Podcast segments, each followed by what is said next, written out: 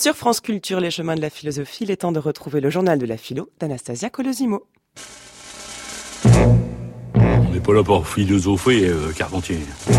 Quand même. Incroyable. Bonjour Anastasia. Bonjour Adèle, bonjour tout le monde. Aujourd'hui, j'aimerais vous parler de la pièce La nostalgie du futur, qui joue au Théâtre national de Bordeaux en Aquitaine du mardi 9 au jeudi 25 octobre. La pièce, mise en scène par Catherine Marnas, propose de confronter les écrits de Pier Paolo Pasolini à notre réalité contemporaine. Pour nous en parler, nous avons joint au téléphone le philosophe Guillaume Leblanc, dont les textes accompagnent ceux de Pasolini tout au long de la pièce. Bonjour Guillaume Leblanc et merci d'avoir accepté cette petite interview. Bonjour. Tout d'abord, permettez-moi de vous demander quand même, ça veut dire quoi au juste la nostalgie du futur?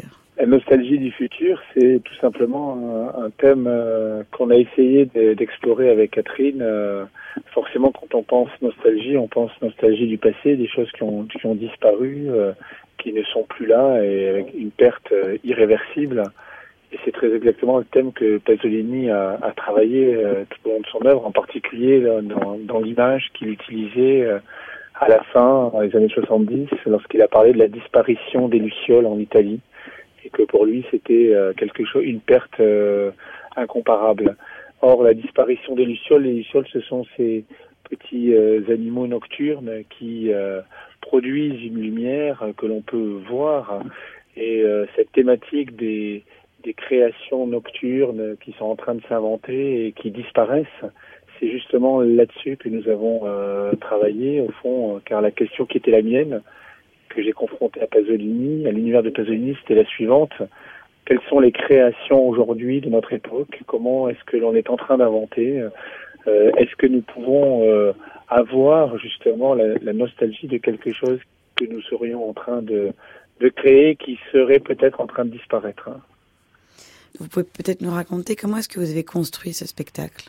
Euh, disons que la, ce qui m'a vraiment fasciné dans, dans, dans, les- en- dans l'univers de Pasolini, et c'est, c'est ce, ce, ce travail en quelque sorte euh, euh, de rigueur. Euh, paradoxalement, on s'imagine Pasolini comme un être baroque, on pense à Salo, euh, on pense à une espèce de d'hyper-sexualisation du monde. Et en fait, vous diriez que c'est un ascète? Bien sûr, il y a ça chez Pasolini, mais moi, c'est sa dimension plus ascétique qui m'a complètement envoûté, en particulier une espèce de d'ascétisme de la de la fragilité euh, liée à une thématique des, des vies minuscules, celle des oiseaux petits et gros, en particulier ce film de 66 où on voit deux êtres, un père et un fils, euh, en train de marcher sur une route comme ça, un peu euh, par hasard, avec un corbeau qui les qui fait la route avec eux et qui se trouve être euh, une espèce de conscience comme ça du peuple.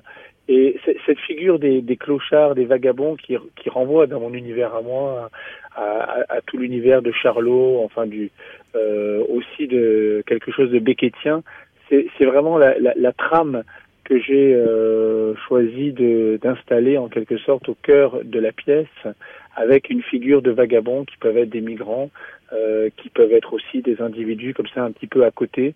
Euh, et c'est à partir d'eux que l'univers, disons, de Pasolini est- va s'incruster dans le, le travail scénique de, de Catherine de Catherine avec, euh, comme si j'ai bien compris, un mélange en fait de, de, de vos textes et des textes de Pasolini. Oui, c'est-à-dire qu'effectivement, il y a euh, ce, cette part de fiction que, j'introduis, que j'écris, euh, en particulier autour de ces, vagabonds, et puis euh, des, collages de textes de Pasolini qui viennent en incrustation, qui sont dits par les comédiens.